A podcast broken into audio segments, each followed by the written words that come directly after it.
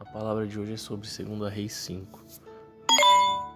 O comandante do exército do rei da Síria, chamado Namã, que estava leproso e nada curava sua lepra. E uma serva dele conhecia um homem de Deus de Israel, que era o profeta Eliseu.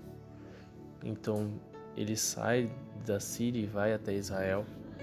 E o rei dele, o rei da Síria, manda uma carta para o rei de Israel, falando que o servo dele estava indo lá para ser curado o rei de Israel entra em crise, porque quem é ele para curar, né? Ele mesmo fala: Por acaso sou Deus para conceder a vida ou a morte ou para curar a lepra de alguém?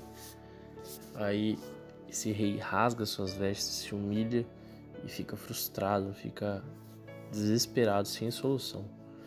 Aí Eliseu, o profeta, o homem de Deus ungido naquela época, ele fica sabendo que o rei rasgou suas vestes e manda uma mensagem para o rei falando: Por que, que você rasgou suas vestes?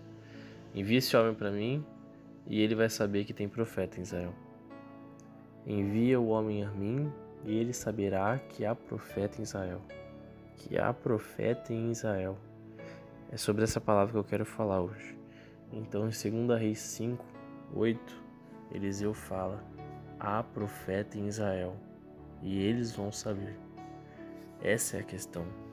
Tem profeta em Israel, tem Deus em Israel, tem Espírito Santo em Israel, em você aqui que tem hoje.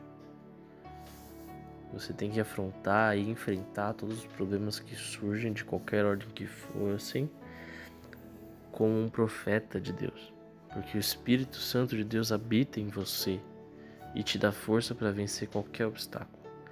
Tem profeta em você, tem Deus em você, tem o Espírito Santo em você e Deus vai te dar a vitória, seja a circunstância que for, seja a luta que for.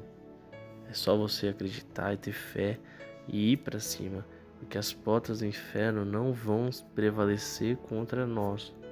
Nós somos a igreja de Cristo e temos todos os poderes dos céus e da terra para fazer a obra dele. E há profeta em mim, há profeta em você. Levanta a corda e vem para a batalha de Cristo.